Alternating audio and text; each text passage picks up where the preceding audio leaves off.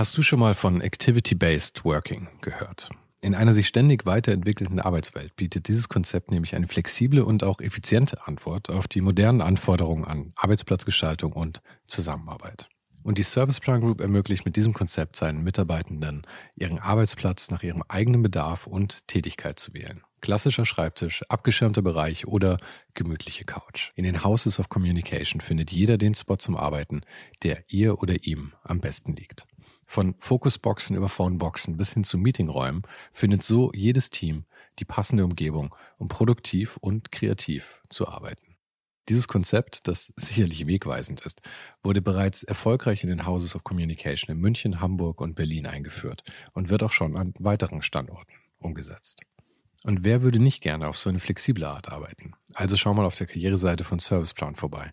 Den Link dazu findest du direkt hier in den Show Notes dieser Folge. Und vielleicht kannst auch du dann bald schon in den Genuss von Activity-Based Working kommen.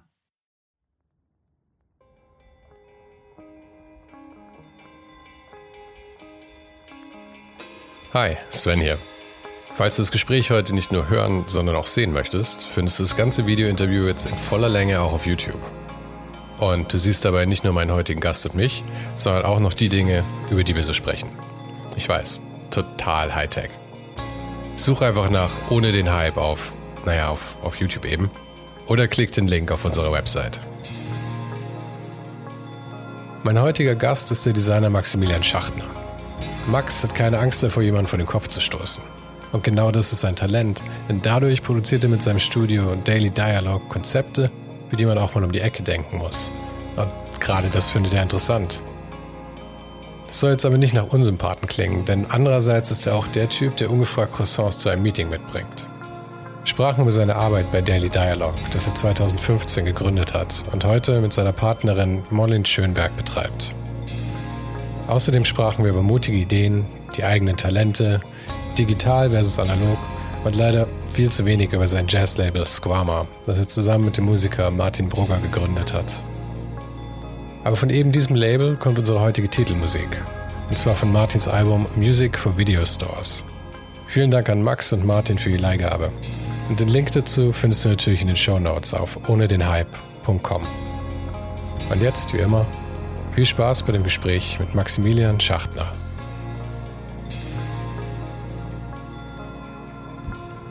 Okay. Sind wir ready? Ich bin bereit. Bereiter werden wir immer. Ähm, ich habe eine Geschichte gehört vom Place, Place Magazine. Das, äh, Place Skateboard Culture. Genau. Place Mag. Place Mag. Sehr cooler Name, ähm, das ihr macht. Und da hattet ihr für eine Ausgabe die Idee, eine Postkarte quasi draus zu machen. Das Cover war dann die Rückseite mit, du, du überlegst stark, hast es wieder im Kopf. Ja, ja, ja. Und die Rückseite ähm, brauchtet ihr natürlich dafür, damit das Ganze Sinn macht. Mhm. Das Problem war allerdings, dass das schon vergeben war für eine ähm, G-Shock-Anzeige. Mhm. Und ihr habt es irgendwie geschafft, Casio unterzumogeln, dass ihr ein Foto von euch verwenden dürft, auf dem winzig klein eine G-Shock mit drauf war. War das auf deinem Mist gewachsen, die Idee? Zu der Zeit habe ich das Placement mit dem äh, Felix Flemmer, äh, ein Teil, ein, ein Gründungsmitglied von äh, Radio 80.000 gemacht.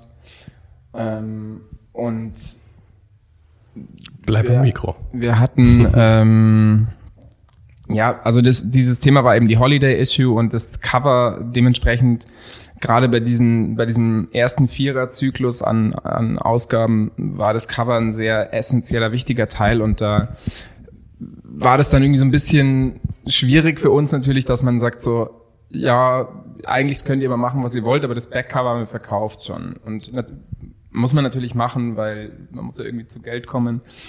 Das Thema war aber, dass wir halt die Idee hatten, eigentlich so ein Postkartencover einfach zu machen. Also eine Seite gestrichen, glossy, die andere Rückseite offenes Papier und ähm, wollten halt eben so die Vorderseite so mit dem Editors Letter irgendwie starten und dass es wie so eine Postkarte halt kam. Mhm. Eben Thema Holiday Issue. Und dann haben wir eben dieses Foto da von denen bekommen, weil die haben so eine Tour nach Disneyland gemacht in Paris. Und da war halt diese, also die hatten schon diesen Plan, auch diese, dieses G-Shock-Thema da irgendwie einzuarbeiten und einer hatte eben halt eben die Uhr an. Also das war, das war schon geplant. Das war schon so geplant, ist. dass es halt irgendwie verwendet werden soll.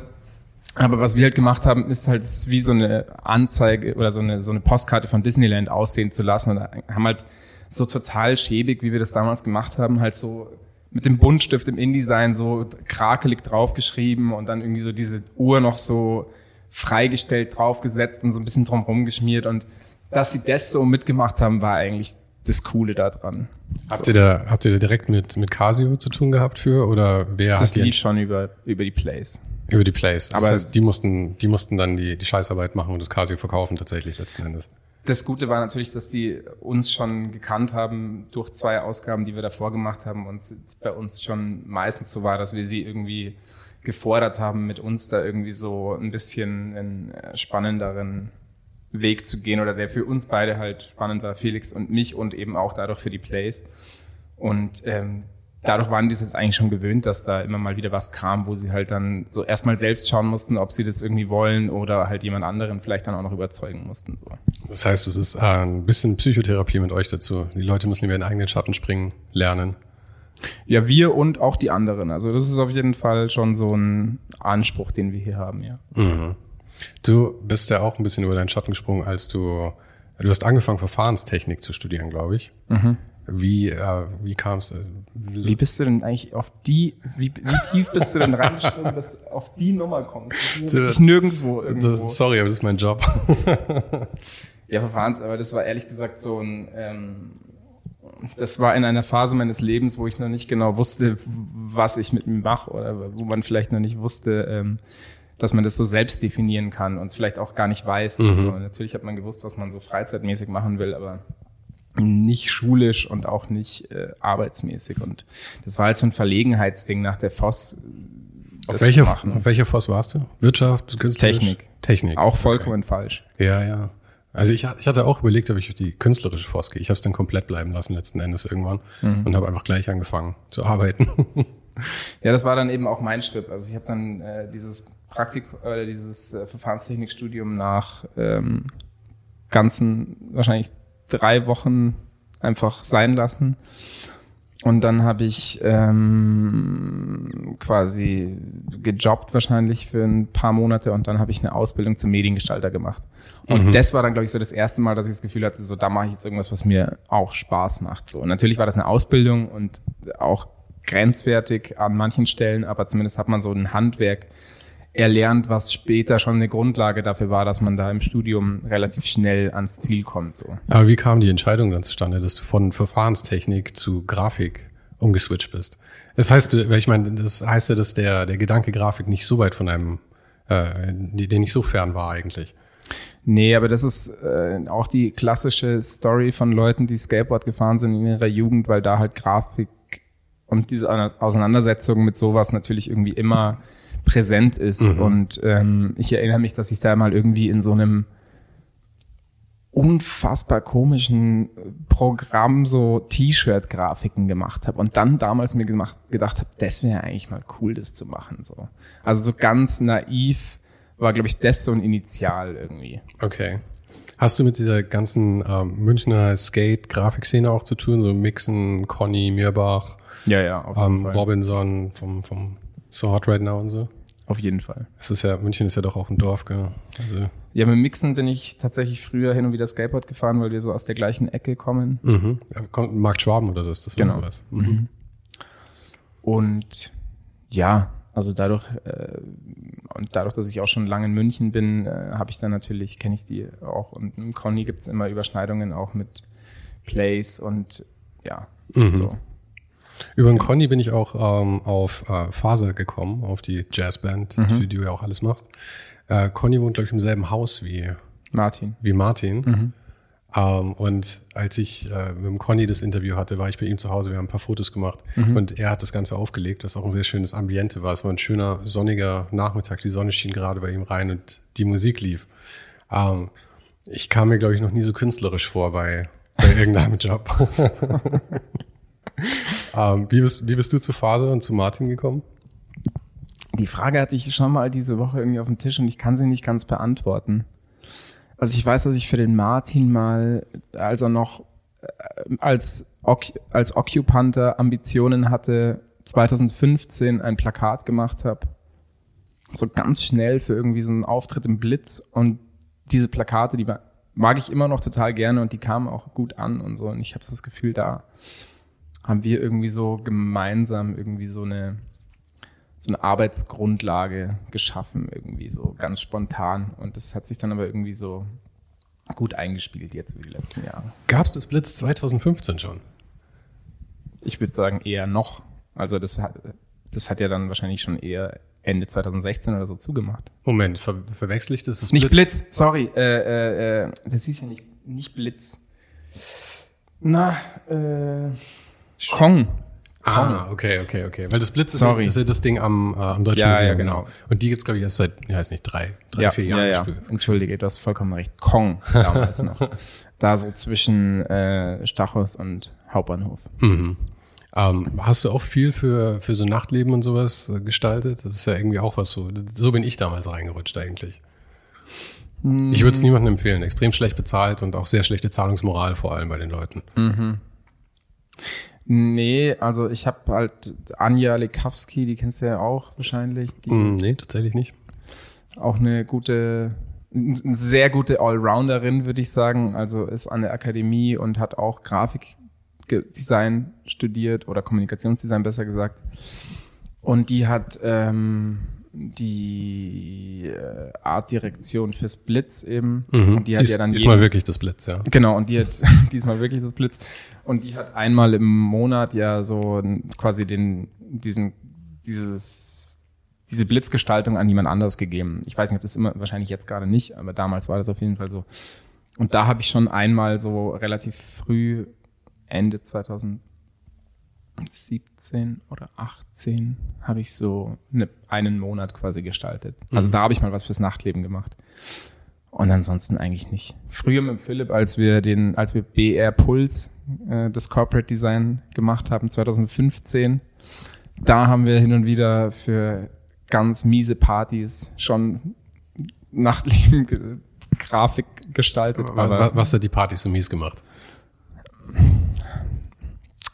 Das Fundament. okay, es hat an allem gehapert. Und ähm, du hast eben von der Akademie gesprochen. Ich äh, habe das irgendwo aufgeschnappt. Ich weiß nicht, bestimmt du unterrichtest auch irgendwo. Ich habe an der Hochschule mal äh, ein Semester mit meinem ehemaligen Professor Sündam unterrichtet, ähm, Grafik. Nee, ich bin an der Akademie eingeschrieben. Ach, du bist noch eingeschrieben? Mhm. Ähm, ich habe da ähm, ja, so, also es war so, die, die, die Idee damals war, ich glaube, ich habe 2014 meinen Bachelor in Kommunikationsdesign gemacht und dann haben wir eben da viel für für den Bayerischen Rundfunk gearbeitet und dann, glaube ich, so nach einem Jahr oder so hatte ich aber das Gefühl, dass das jetzt vielleicht nicht alles sein kann. Natürlich hat sich die, hat sich neben diesem ganzen Geldverdienen Grafikding schon auch sowas entwickelt. Und das war auch wirklich jetzt kein schlechter Job, aber trotzdem hatte ich so das Gefühl, ich möchte so mit, für meinen Geist noch was anderes. Mhm. Und dann ähm, habe ich ja, wahrscheinlich über den Valentino von Public Possession, der hat mich da so ein bisschen mit reingeholt, weil der damals fertig war und der war eben, oder hat einen sehr guten Draht zu Olaf Nikolai. Und ähm, das hat sich auch so eigentlich ganz gut überschnitten mit meinen Interessen, was ich so in der Grafik gemacht habe, so frei, dass ich da dann äh, reingekommen bin in die Klasse Olaf Nikolai und da dann auch schon wahrscheinlich zwei Jahre schon relativ aktiv war. Und dann, ja, dann haben wir Nachwuchs bekommen und dann ist hier auch bei Daily Dialog wird's natürlich immer mehr und dann war das halt jetzt gerade so ein bisschen, leider muss ich sagen, auf dem Abstellgleis. Oder ist, ist es nach wie vor, aber es ist wirklich äh, eine gute Sache, ja, für, für also auch für viele Sachen, die wir jetzt hier so machen. Also wenn, wenn man irgendwie Publikationen für Künstler macht oder mit äh, kulturellen Einrichtungen, dann merke ich schon immer, dass diese diese Bildung, die ich durch die Akademie habe, für mich gut ist, aber auch für Außenstehende wird man ein bisschen anders wahrgenommen. Das klingt dumm, aber es ist tatsächlich so. Also okay, aber was heißt es tatsächlich, da eingeschrieben zu sein? Hast du fortlaufend noch Kurse, an denen du teilnimmst oder ähm, nee, da gar nichts. Also du hast da keine Verpflichtungen. Okay, so. Außer deine 153 Euro pro Semester zu überweisen. Okay, und dafür kannst du dann sagen, ich bin eingeschrieben. Und das nee, also das ist schon, das ist schon ehrlich gesagt, ich will das jetzt auch nicht so klingen lassen, als wäre das jetzt irgendwie so total ähm, lax und man müsste da nicht, also es ist, glaube ich, eher so ein ähm, Vertrauen, was man in der Akademie in seine Studenten hat. Und ähm, wenn man dann das hin und wieder anspricht und sich schlecht fühlt, dass man nichts macht, dann heißt es ja, aber du machst ja irgendwie was für dich. Und so, vielleicht hast du, vielleicht gibt es ja irgendwie einen Moment, wo du da wieder gerne für dich irgendwie was machst und dann kommst du einfach wieder so. Also so muss man es eigentlich verstehen. Und es war auch letztens, gab es einen Moment, da haben sie über eine neue Publikation gesprochen, da haben sie mich dann auch eingeladen und also ich sehr gering, aber ich bin schon irgendwie ansatzweise Teil. okay. Um, ähm, das Ganze geht ja dann, er hat ja fast einen eher kulturellen Aspekt als, ähm, als irgendwas anderes. Also kulturell, ähm, erzieherisch, wie auch immer, ähm, fortbildungsmäßig. Ich habe auch generell ja. den Eindruck, dass du, du spielst nicht besonders gern Corporate, so wirklich, oder? Ich meine, so als, als Typ, wie du rüberkommst, bist du doch eher recht, recht locker. Und ich meine, du machst das Geschäft jetzt schon seit ähm, fünf, sechs Jahren so ist, mhm. Daily Dialogue. Mhm. Und ähm, ich glaube, man darf dann tatsächlich sagen, dass das recht professionell ist, nach, wenn man nach so einer Zeit vor allem überlebt hat, einfach auch. Mhm. Ähm, aber trotzdem scheinst du mir jetzt nicht der Typ zu sein, der im Anzug zu Pitches geht oder, oder da dann auf die Art irgendwie hustelt. Nee, aber ich glaube auch nicht, dass das notwendig wäre. Also ich glaube, am Ende ist man doch immer äh, durch durch eine eigene Überzeugung, eine Haltung und eine Professionalität in seiner Arbeit überzeugend und nicht durch äh, ein gewisses äußerliches Auftreten. Aber das ist ein Selbstwertgefühl, das man erstmal ähm, entwickeln muss. Aber ich finde, das ist irgendwie eine Grundlage für das, was wir hier machen. Also wenn ich hier nicht ein Selbstwertgefühl hätte für, ähm, ich weiß, was wir hier machen und ich weiß, was hier richtig ist und ich weiß, was für Kunden richtig ist, dann wären wir auch nicht für Kunden ein starker Partner. Mhm. Von dem her ähm, brauche ich da nicht diese äußerlichen ähm, Indikatoren, dass jemand glaubt, dass das jetzt hier äh, professionell genug wäre oder nicht. Und ne, natürlich ist es so, dass, dass ich jetzt auch als, als Typ persönlich da auch überhaupt nicht äh, ähm, so sein möchte. Das mhm. kommt natürlich noch dazu. Ja, ich glaube, damit kann man es auch so Hast du jemals in einer Agentur gearbeitet? Na, von jemand anderem? Ähm, nee, eigentlich nicht. Also klar, ich habe mein Praktikum gemacht und ich habe meine Ausbildung gemacht, zweieinhalb Jahre, und da war man natürlich so der Hiwi oder Stift, wie man sagt. Mhm. Ähm, ja, also ich, anknüpfen kann ich da schon auf jeden Fall sagen, dass ich irgendwann auf jeden Fall, dass sich mir sehr stark eingeprägt hat, dass ich nicht so der, der Depp von jemandem anderen sein möchte und nicht irgendwie so gute Arbeitsleistung erbringe und jemand anders so die Lorbeeren dafür kassiert.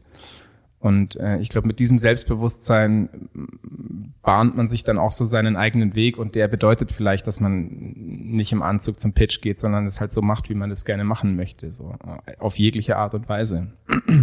Aber das mit dem Selbst, äh, Selbstvertrauen ist ja so eine Henne-Ei-Frage auch.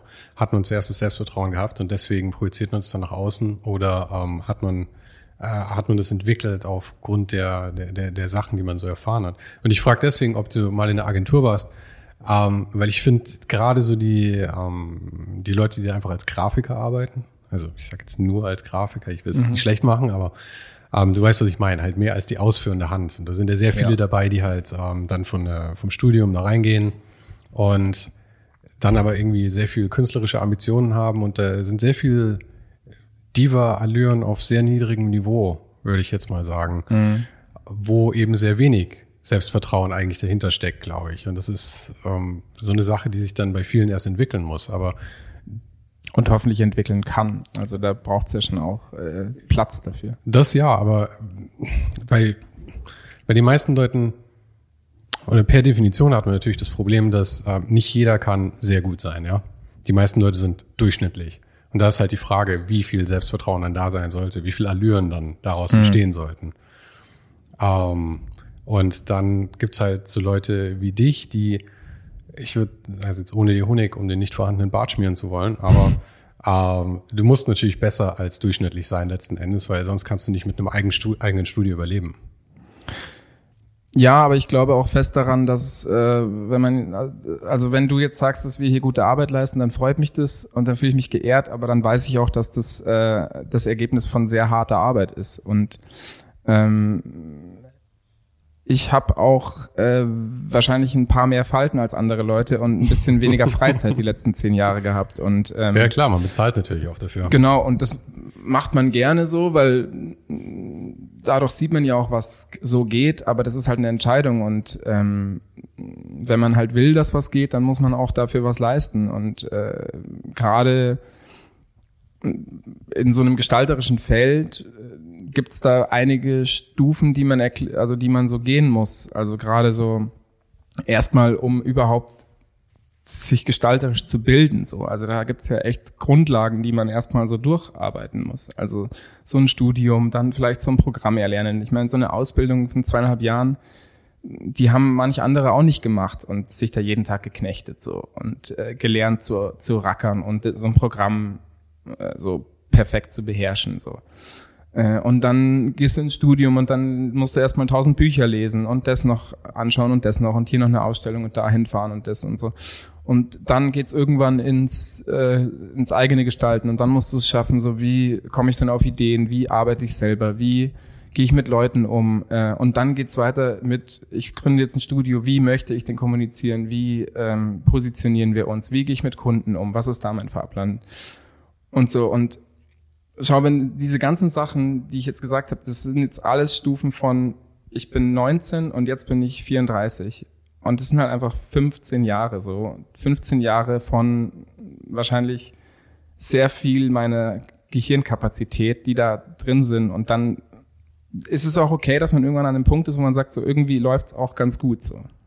Ja, du meinst, man hat es sich verdient dann halt einfach. Nee, ich will nicht sagen, dass, weil, weil du willst ja darauf hinaus, so, dass es ein paar Leute gibt, die vielleicht nicht so weit kommen, weil sie in Agenturen sitzen und so. du unterstellst, aber, du unterstellst mir, worauf ich hinaus will. Aber da, das, ich glaube, es ist gar nicht so sehr eine Frage des Talents, natürlich auch, aber es ist vor allem eine Frage der, der, der Positionierung, wo man hin will und wie man seine eigenen Kapazitäten investiert. Und ich weiß, ich habe sehr viele Kapazitäten von meinem Leben hier rein investiert. Mhm. Extrem viele. Ich weiß auch gar nicht, wie wie man Talent tatsächlich einstufen soll. Weil ich, ich meine, es gibt mit Sicherheit Leute, die so ganz und gar keine, ganz und gar kein grafisches Talent haben oder musikalisch oder rechnerisch, ähm, wie auch immer. Und manche Leute haben eben mehr davon. Aber ich glaube, die meisten Leute haben zumindest eine Ausprägung, mit der sie in so ziemlich jedem Bereich ein gewisses Maß an Erfolg erreichen könnten, wenn sie eben, wie du sagst, bereit sind, tatsächlich auch die Arbeit reinzustecken und eben die ganzen Jahre auch das Lehrgeld zu zahlen letzten Endes dann um an den Punkt zu kommen. Mhm. Und hier in der Agentur ähm, machst du es dir jetzt aber seit ein paar Jahren ein bisschen einfacher und hast zumindest eine Partnerin mit dabei. Naja, einfacher macht man sich jetzt vielleicht dadurch auch nicht. Also das ist ja nicht so, dass man jetzt. Ich hoffe, sie macht es dir nicht schwerer. Nee, also das, wir haben eine sehr gute Zusammenarbeit, äh, Molly und ich. Und äh, die schätze ich sehr. Das ist total gut. Es ist aber auch einfach so, dass es dass es auch einfach so viel geworden ist, dass es einfach ein, ein irgendwie ein nötiger Schritt war. So. Mhm. Einfach weil, also davor war Daily Dialogue, warst du alleine dann. Ja. Du hast dich einfach nur halt als Agentur bezeichnet, letzten Endes, wie das, wie das eigentlich gang und gäbe ist. Aber für alle, man fängt alleine an und denkt sich, das klingt irgendwie zu, zu ärmlich, also bin ich jetzt eine Agentur. Und ähm, äh, Marlin hatte, äh, hat dann einfach quasi dir die Arbeitslast dann abgenommen, beziehungsweise ihr habt euch dann die Aufträge geteilt. Sie hat, nehme ich an, auch selber Aufträge mitgebracht, oder? Ja, so kann man es eigentlich sagen. Habe ich gut zusammengefasst, du musst nichts mehr dazu sagen eigentlich. Nö, eigentlich, also man, wir, wir haben so ein paar Sachen gemacht, die hatte sie damals so als Selbstständige und ich hatte so ein paar Sachen, die, wo wir uns irgendwie so, die wir uns so geteilt haben dann ähm, wo wir voneinander profitiert haben. Und dann gab es halt irgendwann den Schritt, dass wir gesagt haben, eigentlich funktioniert es sehr gut mit uns. Und dann haben wir irgendwie so überlegt, wie wir es machen können. Und ich habe dann irgendwie schon irgendwann gesagt, hey, komm, dann lass es uns doch irgendwie unter Daily Dialogue gemeinsam machen, mhm. weil am Ende steht da jetzt, also damals natürlich weitaus weniger wie jetzt, aber da war schon so ein Fundament gesetzt und irgendwie so eine so eine sehr schwere Arbeit, also eine Gründungsarbeit von den ersten zwei Jahren oder drei Jahren war da irgendwie schon erledigt und dann äh, war das halt irgendwie der schlaueste Schritt, das so zu machen, als mhm. da wieder irgendwie was Neues zu definieren. So. Ja, klar, warum soll man das wegschmeißen dann? Das ist ja, vor allem, wenn es für sie dann okay ist, dass sie in so einen bestehenden Namen mit reingeht, das ist ja eigentlich die größere Frage. Warum soll das für dich ein Problem sein? Ob du es jetzt aufhörst oder unter demselben Namen vergrößerst, das ist ja eigentlich klar, was die bessere Entscheidung ist dann.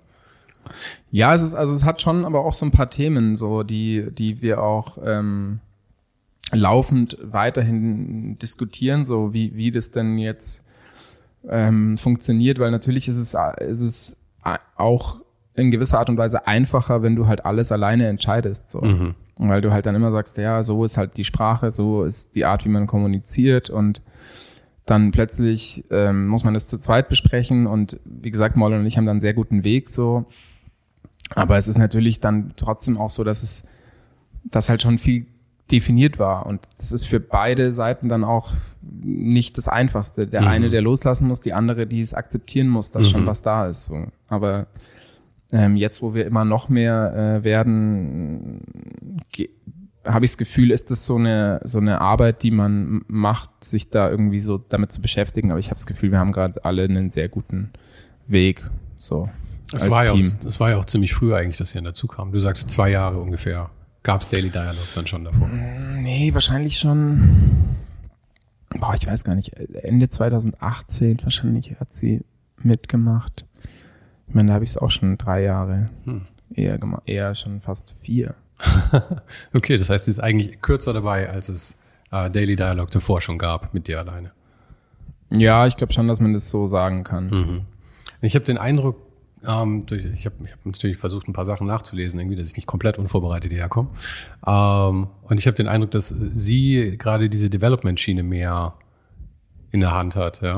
So haben wir das damals versucht, ähm, so ein bisschen für uns auch irgendwie, äh, wenn, wenn man jetzt sagt, es gibt jetzt so eine Erweiterung des Teams, dann war das halt irgendwie so äh, für uns einfach so eine gute Sache zu sagen, da da ist sie irgendwie sehr professionell drin und das liegt ihr auch irgendwie und äh, sie mag das auch gerne machen und bei mir ist es ein bisschen so die andere Schiene und dann war es halt so, dass wir gesagt haben, dann lass uns da ein bisschen mehr darauf konzentrieren und wir, wir, wir titeln oder wir geben das auch so ein bisschen so in deine Hände. So. Mhm.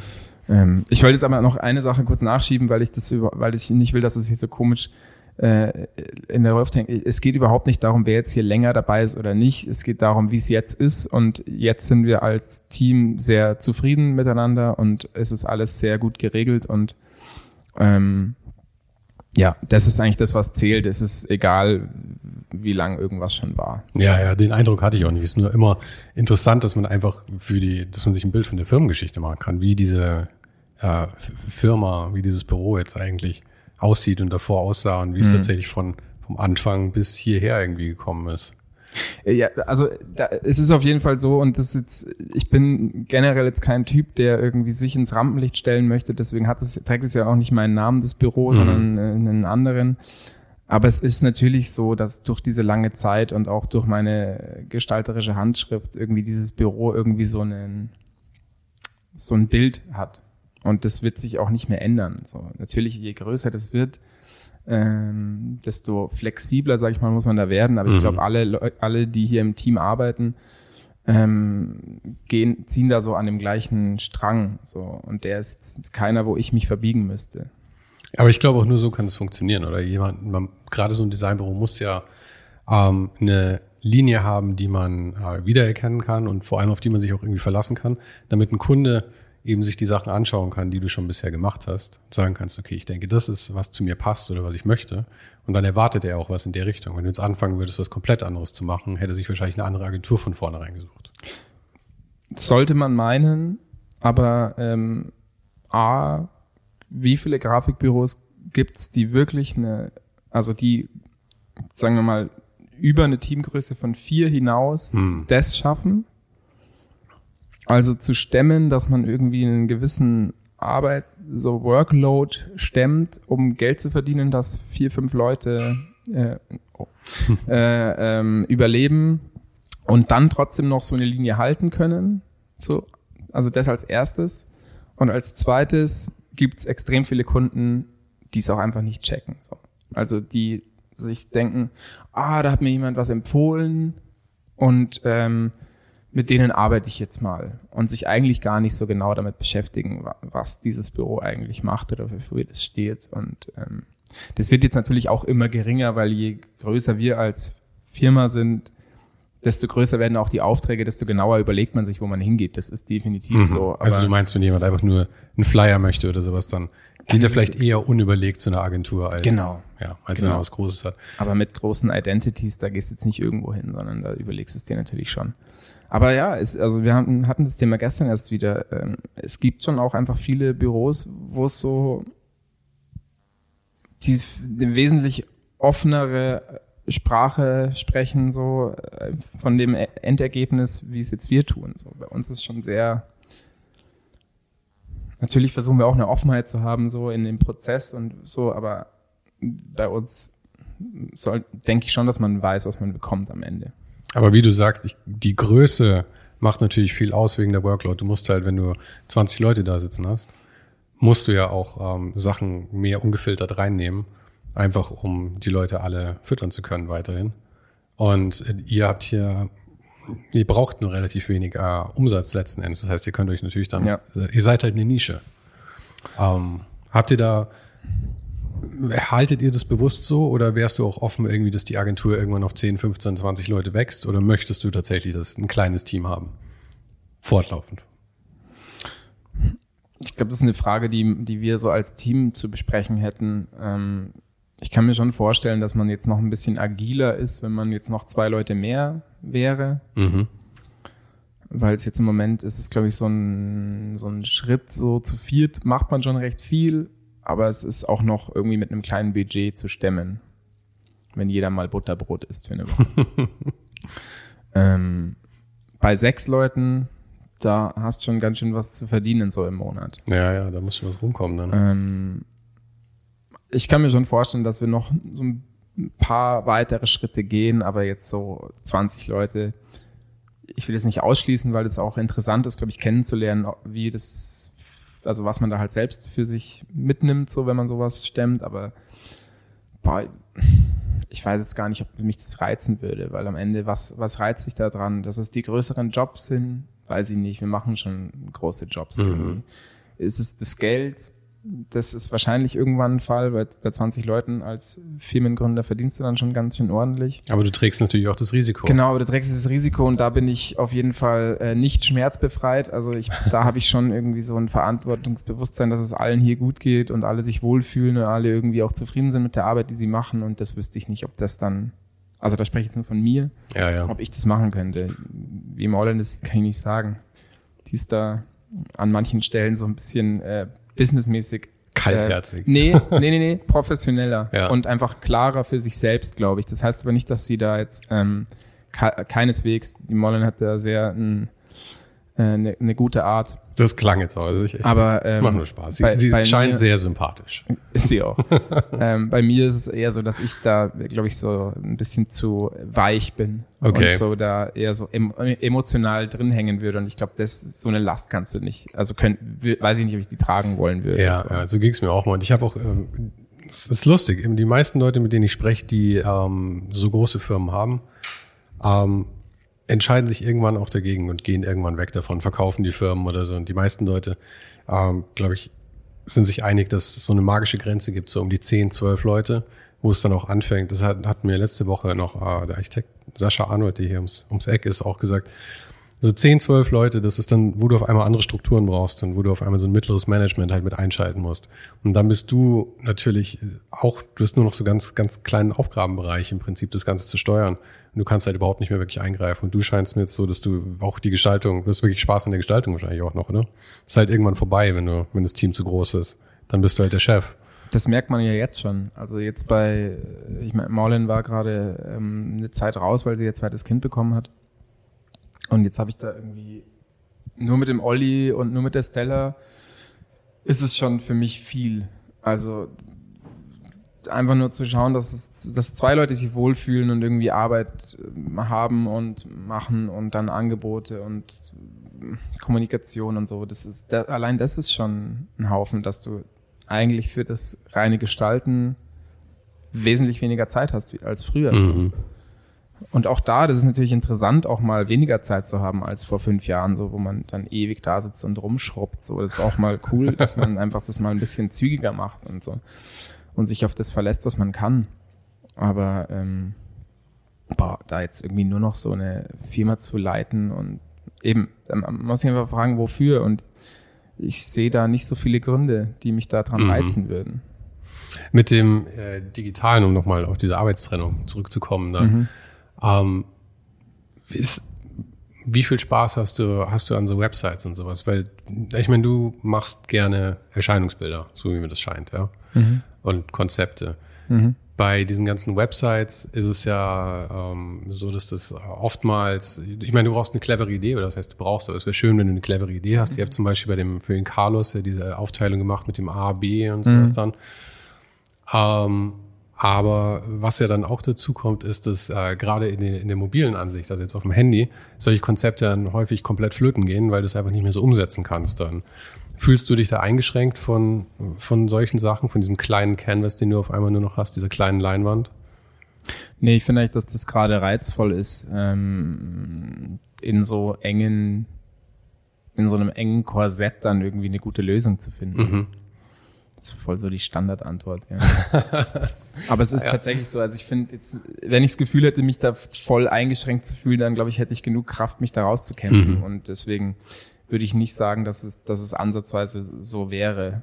Ähm, ich habe schon das Gefühl, dadurch, dass es immer mehr wird, dass ich auch Gefallen an Webseiten finde. So, ich habe da nicht so eine Hingabe in im Detail, wie ich jetzt vielleicht bei Publikationen habe oder bei Identities, dass ich irgendwie so da sitze und, und so ähm, fein poliere. Das kann man auch im Web nicht so ganz. Natürlich kann man das zu einem gewissen Grad, aber dadurch, dass alles so fluid ist und ja, da ja. passen muss und da passen muss, ähm, ist es auch ständig so, ja, du kannst da ins Detail nicht so reingehen und so. Und da, da, da merke ich schon, dass ich dann, dass es so, und da bleibe ich dann schon oft auf so einer Makroebene von Idee und dann wieder so ein gewisser Feinschliff schon, aber da, da gibt es bei mir so diese zwei Stufen, wohingegen ich bei allen anderen Sachen halt so von grob ins, von Makro zu Mikro total durchgehe. Mhm. Aber das ist ja auch der ewige Konflikt zwischen ähm, Print-Designern und, äh, und, und Web-Designern, das einfach für die Print-Designer häufig sehr schwer zu verstehen ist, dass du einfach viele Sachen loslassen musst, hm. weil nicht, weil du es nicht technisch umsetzen kannst, weil du kannst es auf einem Gerät vielleicht umsetzen, aber wie du sagst, halt so fluide und das ist dann vom, hm. ähm, vom Handy bis zum Desktop oder bis zum Beamer irgendwie funktioniert, ist halt einfach unmöglich, das dann noch so pixelgenau zu steuern irgendwie. Aber es macht keinen Sinn. Vielleicht ist es möglich, aber es macht keinen Sinn. Nee, es macht keinen Sinn. Ja, aber das ist eigentlich, da habe ich das Gefühl, machen wir gerade so eigentlich sehr gute Schritte, dadurch, dass jetzt wir hier in diesem neuen Büro sind und der Philipp so als einziger von unserem Großraumbüro von damals aus der Parkstraße so mitgekommen ist, diskutieren wir das auch anders. Und gerade der Philipp macht so sehr große Schritte, habe ich so das Gefühl, in diesem oder mit für uns auch große Schritte, dass wir so, dass das alles ein bisschen äh, globaler denken und bringt es uns irgendwie schon auch nahe, so zu gestalten, dass es für ihn dann, wenn, wenn er es denn macht, aber das lernt man dann ja auch für andere Entwickler halt gut umzusetzen ist. Und ähm, da kann man auf jeden Fall viel lernen, so zu verstehen, wenn man das macht, was bedeutet das da? Also so dieses modulare Denken ist, ähm, da werden wir gerade schon, oder da habe ich das Gefühl, da wird dieses Büro gerade schon sehr gut geschult. So. Und es sollte dir auch als Printdesigner eigentlich nicht komplett fern sein, weil du musst ja auch eine CI gestalten, die vom, vom Poster oder vom Magazin, vielleicht besseres Beispiel, bis zur Visitenkarte funktioniert. Und ich meine, da hast du ja auch groß und klein die Logos. Ich meine, der, der schlechte Grafiker macht die Logos, die im Kleinen nicht mehr zu lesen sind. Aber ich meine, du musst dir halt ein Erscheinungsbild überlegen, das das in allem funktioniert.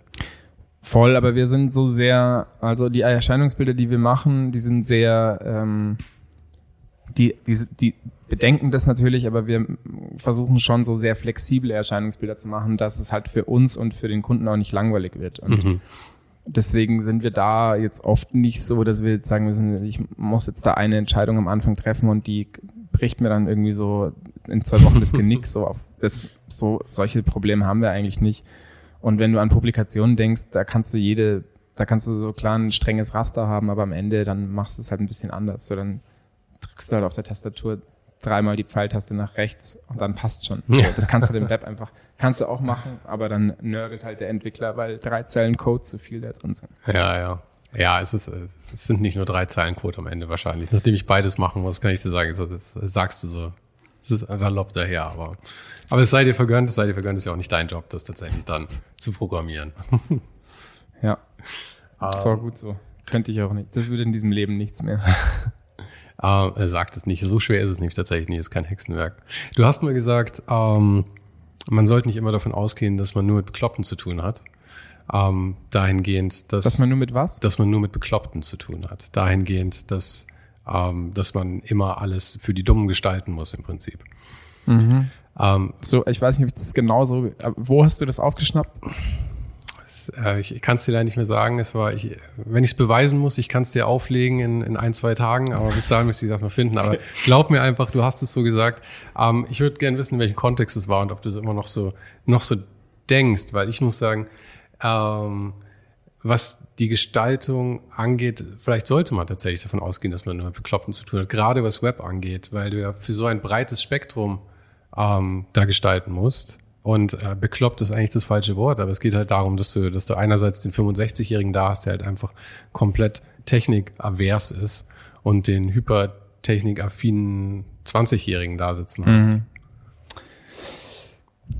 Ja, da brauchen wir jetzt aber, also da vermischen wir jetzt ein paar Themen, weil natürlich so eine UX-Geschichte, so natürlich muss es gestaltet sein, dass es ein 60-Jähriger und ein 20-Jähriger versteht und sich da durchbewegen kann. Das ist das eine. Ähm, Ich glaube, ich habe das eher wahrscheinlich auf eine konzeptionelle Arbeit bezogen oder eine gestalterisch definierende Arbeit bezogen, also Identities oder Erscheinungsbilder oder Plattencover oder irgendwie sowas. Und Also nicht immer nur macht das Logo größer. und ähm, nee, macht das Logo größer, sowas gibt's hier bei uns eh nicht. Ähm, so ein Büro sind wir nicht und mm, ja, also solche Themen gibt's hier nicht.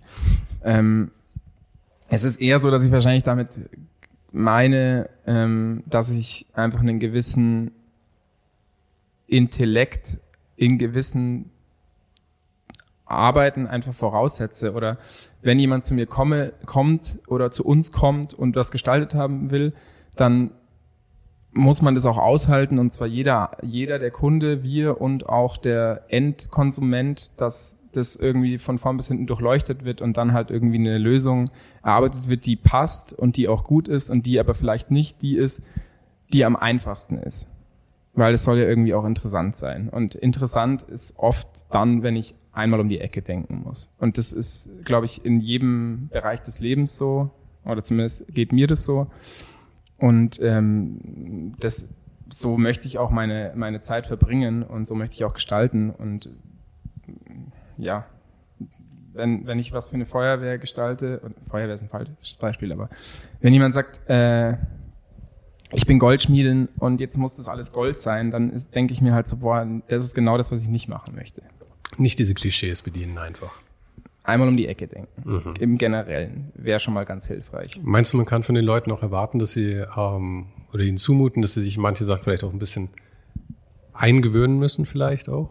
Ich finde, in, also die Zeit, äh, in der wir leben, beweist doch ständig, dass man nicht einfach sich so stumpf durch die Welt bewegen kann. Irgendwie alles wächst zusammen und ähm, ich muss verstehen, dass ich äh, andersgeschlechtliche Männer, Frauen, Kinder, Alte und so weiter jeden irgendwie mitdenken muss. Und das impliziert einmal um die Ecke denken vielleicht.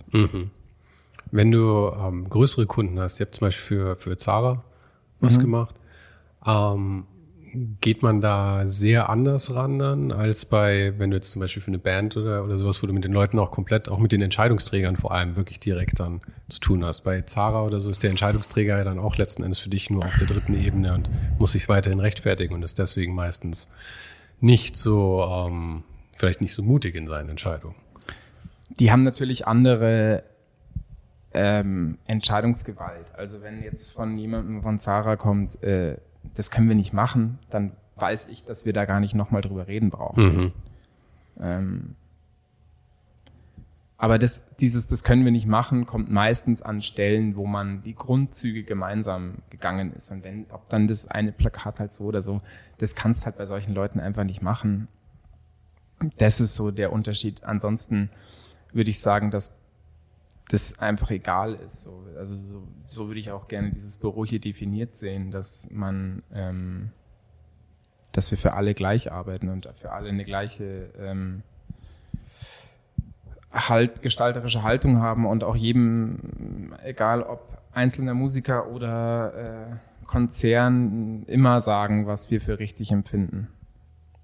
Uns dann auch sagen, wenn wir es nicht richtig empfinden.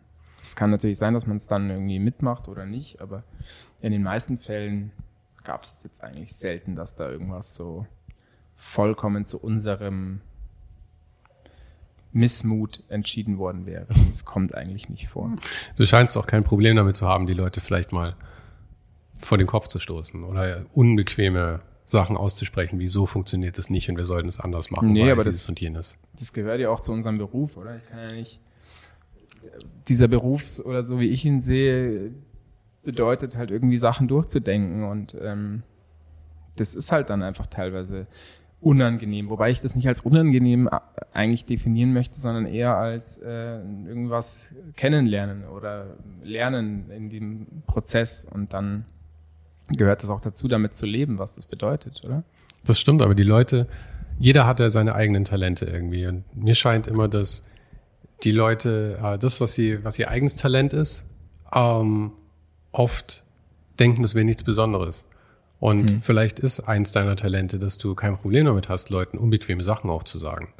Aber ähm, ich glaube, die meisten Leute haben ähm, nicht nur geschäftlich, sondern im ganzen Leben Riesenprobleme damit zu sagen, du, das ist doch scheiße. Ähm, weil du dich halt unbeliebt machst, potenziell. Ja, das, das stimmt. Und äh, das ist auch nicht immer angenehm.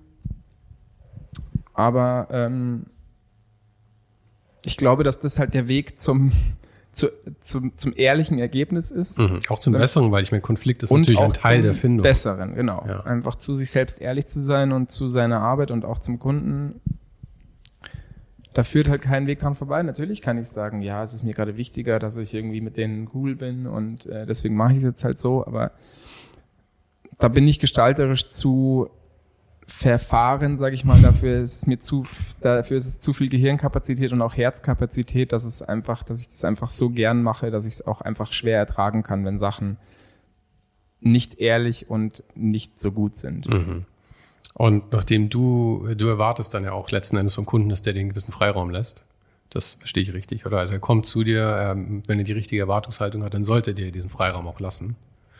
Ja. Ähm, ich äh, jetzt frag mich nicht wieder, wo ich das jetzt rausgekramt habe, aber ähm, es schien mir so, dass du, äh, dass du wiederum aber auch äh, Fotografen und so dann, die du beauftragst, recht viel Freiraum lässt. Zum Beispiel dieses, ähm, also das Steif-Projekt von vor ein paar Jahren, das war eigentlich vom Hanne, Hannes Roper. Das ist Hannes sein Projekt. Das war sein Projekt. Also, nur unterstützt, dieses Buch dann, äh, um zu, also dass er das halt mhm. umsetzen konnte. Und dann gab es aber noch ein Projekt, ähm, irgendwie mit Carhartt zusammen war das wo ähm, ich glaube 600 Seiten mhm. einfach ungefiltert alle Fotos, mhm. die auf einem Trip entstanden sind, draufgekommen mhm. sind. Das ist ja auch ein mutiges Konzept zu sagen, was auch immer da rauskommt, was du auch immer du jetzt da schießt. Weil ich meine, der Fotograf macht natürlich ein Editing im Vorfeld, während er schießt, mhm. ähm, auch wenn er nichts rausschmeißt danach. Aber du einfach sagst, ich vertraue dir, mach das und wir drucken mhm. das dann. Ja, das, aber also das sind jetzt leider zwei Beispiele, wo ich das gar nicht so sehr sagen kann, weil bei bei dem Place-Ding da, da sind schon mal viele Entscheidungen getroffen, äh, bevor man dann involviert wird. Und ähm, von den Themen aber, her oder, oder warum? Mh, einfach von von den zwei, von Daniel und Roland, die das machen. Und Danny, der das fotografiert hat, ähm, super Typ, der ähm, der war da auch schon vorher im Boot und dann haben wir eigentlich nur noch so die groben Rahmenbedingungen halt so abgesteckt. Aber das war, ich finde jetzt nicht, dass man da definieren kann, dass man da jetzt Vertrauen gegeben hat. Aber generell finde ich schon, dass man das so machen sollte. Weil natürlich im, im, im selben Feld wie, äh, wo ich vertrauen möchte und dann aber jemanden beauftrage, dann muss ich das, was ich selbst erwarte, halt irgendwie auch geben können. So. Und ich, wahrscheinlich ist es eher bei jetzt so diesen Modegeschichten, wenn da jemand was fotografiert, dass es da dann so ist, dass man da dann das Vertrauen hat. Da ist man natürlich schon dabei und versucht noch am Anfang so ein bisschen mitzureden, aber dann müssen die Leute das auch irgendwie so ein bisschen selbst so hinbekommen. Aber wichtig ist halt dann, dass man eben vorher sich austauscht, sich damit beschäftigt, wer soll das machen, kurz drüber reden, hat man so eine ähnliche Vision, hat da jemand auch Lust drauf, so sich da auszutoben und dann äh, lässt man das aber auch laufen. Ihr macht auch mit, mit so Modelabels wie uh, A Kind of Guys. Ist das der Ja, aber Name? das ist schon lang eigentlich vorbei. Okay, aber ihr habt auf jeden Fall auch Mode dabei. Zara war eben jetzt eben auch ein Beispiel davon. Ähm, Mode fand ich immer ein schwieriges Thema, wenn es um, um Werbung oder um Grafik geht, weil ich will das jetzt, es klingt jetzt total abwertend da, aber ich finde, dass es häufig ziemlich egal ist, was man da macht, solange es schlüssig ist in sich, weil es wirklich so viel Geschmacksfrage ist vom ähm, beim Fotoshooting vom Styling bis letzten Endes zur CI. Solange es schlüssig ist, ist es eigentlich ziemlich wurscht. Oder bin ich da extrem unfair? Also wenn du richtig unfair wärst, aber wahrscheinlich auch realistisch, würdest du sagen, solange es gut aussieht. Mhm. Weil schlüssig ist ja eigentlich ein sehr gutes Argument. Also wenn was schlüssig ist, dann macht es auch meistens Sinn und dann ist es auch legitim, das zu machen, oder? Ich meine auch nicht, dass es nicht, dass es nicht legitim wäre, wie es gemacht wird. Ich meine nur, dass es, ähm, ich, ich fand immer ein bisschen unbefriedigend bei solchen Sachen, dass ich mir denke, ähm, es hätte genauso gut wer anders machen können und ähm, es wird halt anders aussehen. Aber, äh, Aber es wäre wär egal. Es wäre egal.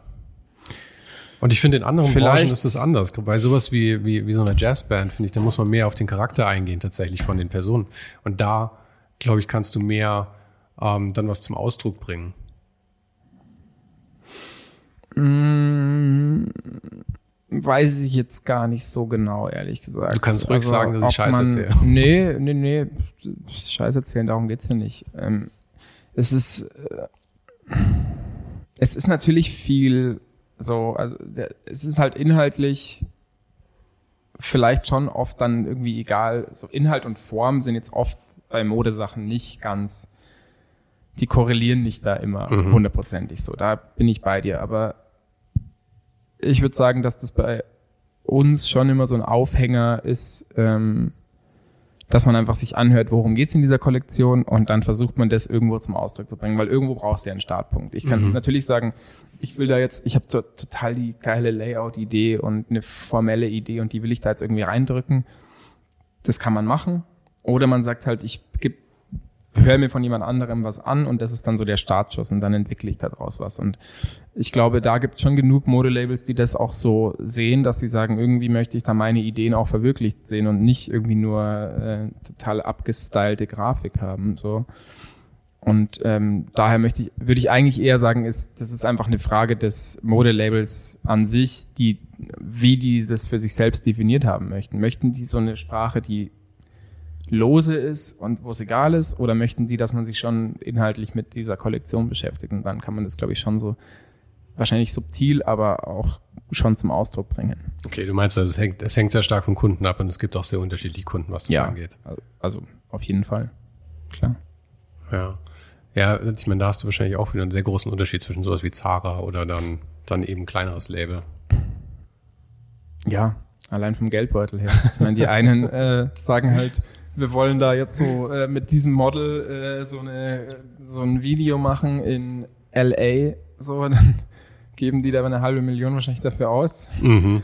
Und äh, 30 Leute sind über Wochen beschäftigt und andere sagen halt, hey, wir haben äh, 500 Euro für ein gedrucktes Lookbook und du kannst dir noch ein, eine Klamotte aussuchen, können wir trotzdem was machen. aber äh, ich finde, das ist eigentlich das Spannende daran, dass man so in jedem Rahmen irgendwie ein Potenzial schafft, was zu kreieren. Mhm.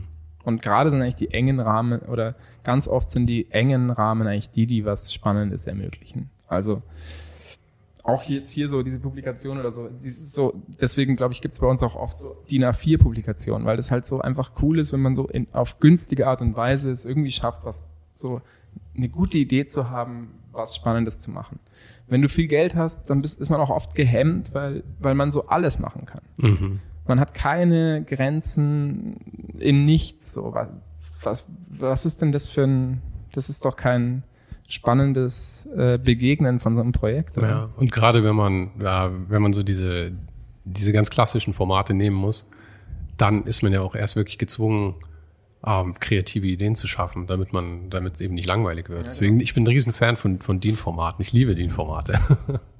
Einfach, ja, weil man halt gezwungen ist, was Neues zu machen. Mhm. Aber dein ganzer Stil ist ja sehr, ähm, Stil von wem anders beschreiben, vor allem in einem Raum, ist es immer sehr gefährlich. Aber ähm, sehr reduziert, sehr typografielastig.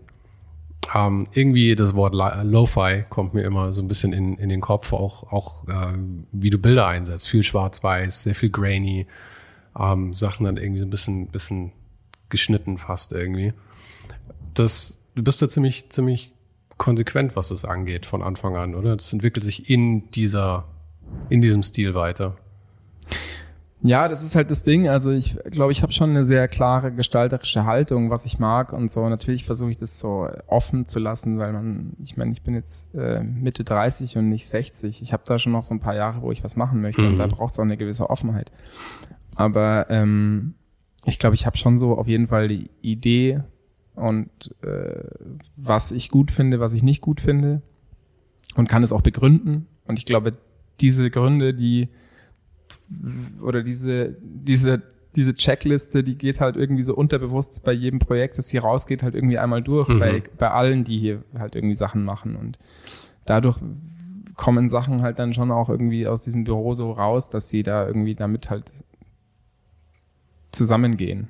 Aber das, das ist halt so. Also, das hab halt ich einfach so gegründetes Büro und äh, das erwarten sich halt dann jetzt auch Leute dadurch, dass es so eine klare Sprache hat. Und ähm, ich, wie gesagt, ich glaube, dass da auch alle eigentlich fein damit sind, so dass das so eine klare Linie hat. Und für dich persönlich ist es auch immer noch, wo, wo dich dein Herz hinzieht, so diese, diese Gestaltung. Es ist immer sehr schwierig, man hat eine emotionale nee, Haltung. auf jeden Fall. Dazu. Also klar, ich, wie gesagt, ich versuche schon da jedes Produkt und jede, jede, jedes Projekt für sich wirken zu lassen, so, aber es gibt halt gewisse Sachen, die finde ich halt, dass sie gehen und dass sie nicht gehen.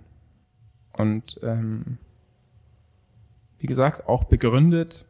Da kann man gern mit mir Stunden diskutieren. Das mache ich auch zu Genüge. Aber deswegen, ähm, ja, das hat alles seinen Grund, dass das so ist. So. Auf jeden Fall. Gut.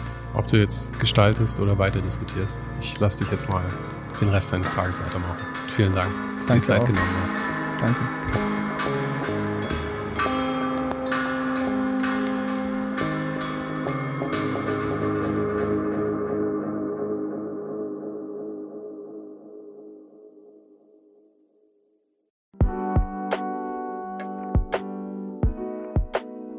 Das war's für heute. Falls du gerade eine von den älteren Folgen hörst, ist es gut möglich, dass du jetzt ein zweites Outro hörst. Lass dich aber nicht von mir verwirren. Ich bin gerade dabei, ein paar Änderungen zu machen und dafür muss ich 150 Folgen neu schneiden und nochmal uploaden. Du kannst dir wahrscheinlich vorstellen, dass das ein kleines bisschen dauert. Falls du mich und die Show supporten möchtest, gibt's dafür ein paar Möglichkeiten. Auf patreon.com slash svensaro gibt's jede Woche Bonusmaterial, exklusiv nur für Supporter. Und das für nur ein paar Euro im Monat, mit denen du mir helfen kannst, ohne den Hype noch lange, lange für dich weitermachen zu können. Es hilft natürlich auch immens, wenn die Show wächst und dazu kannst du deinen Teil beitragen, indem du deinen Kollegen und Kolleginnen davon erzählst. Freunde, Familie, du weißt am besten, für wen es noch was sein könnte. Und zu guter Letzt, falls du es noch nicht gemacht hast, bewerte die Show jetzt gleich mit fünf Sternen in deiner Podcast-App. Im Newsletter gibt's übrigens jede Woche völlig kostenlos inspirierende Tipps von meinen Gästen und mir. Den kannst du auf oninhype.substack.com abonnieren. Und alle Links findest du, wie immer, direkt auch hier in der Beschreibung und natürlich auf ohnedenhype.com. Im Archiv gibt's noch eine Unmenge anderer Gespräche. Unter anderem waren schon mit dabei Stefan Sagmeister, Mirko Borsche, Paula Schör, Mike Miri, Jeremy Format, Jonas Lindström, Mathilde Mutant, Olaf Heine, Eike König, Erich Spiegermann und, und, und. Scrolle einfach mal durch. Wir sind bei über 150 Folgen, wie gesagt. Und um ehrlich zu sein, kann ich selber kaum fassen, dass ich das Glück hatte, mit so vielen inspirierenden Menschen sprechen zu dürfen. Vielen Dank an Dominik Huber und Marc Capella von Moiré. Von denen stammt nämlich die neue Hausschrift der Show und die heißt GT Pressura. GT steht übrigens für Grilly Type, über die die Schrift zu mir kam. Und auch nochmal vielen Dank an Tobias Rechsteiner fürs Vermitteln. Der größte Dank geht aber natürlich an dich fürs Einschalten, fürs Zuhören und für deinen Support. Und wir hören uns dann hoffentlich nächste Woche wieder.